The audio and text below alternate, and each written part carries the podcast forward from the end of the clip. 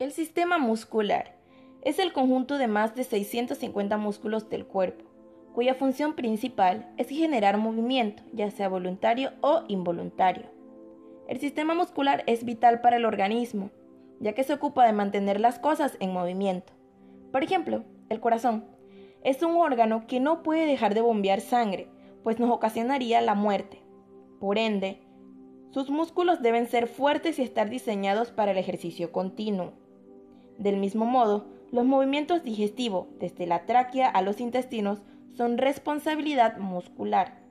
En segundo lugar, la musculatura permite el movimiento voluntario, que es la mejor forma de lidiar con el entorno para los seres vivientes.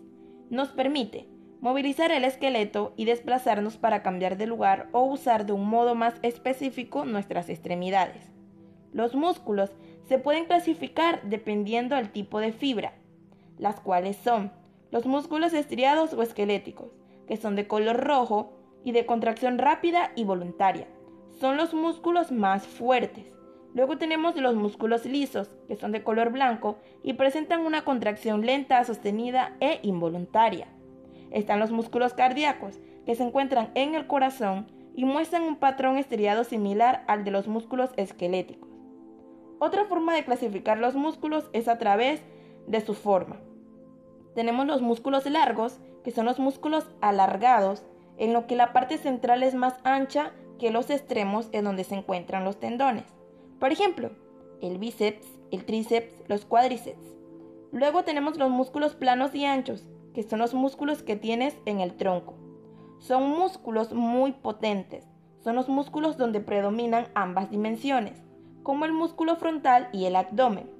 Los músculos cortos son aquellos que generan movimiento potentes, como los de la palma de la mano, las plantas de los pies, la mandíbula, entre otros.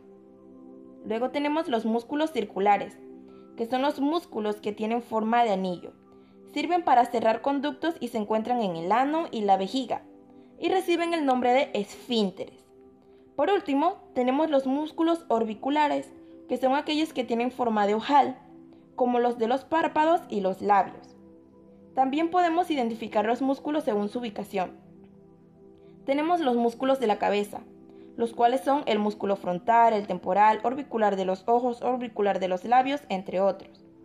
Los músculos del cuello son el, el músculo esternocleidomastoideo, el angular esplenio, trapecio, escápula, entre otros. Los músculos del tronco, pectorales, serratos, intercostales, rectos mayores del abdomen, oblicuos externos, trapecios, dorsales anchos.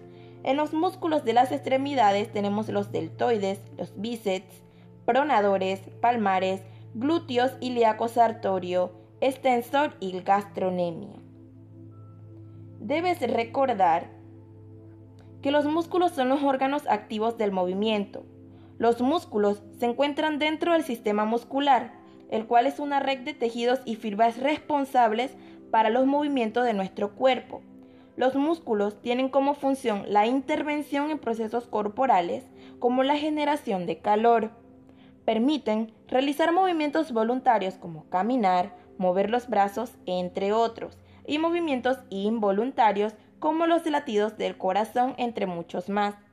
Los músculos pueden ser clasificados según su ubicación, tamaño, forma y las fibras que los componen.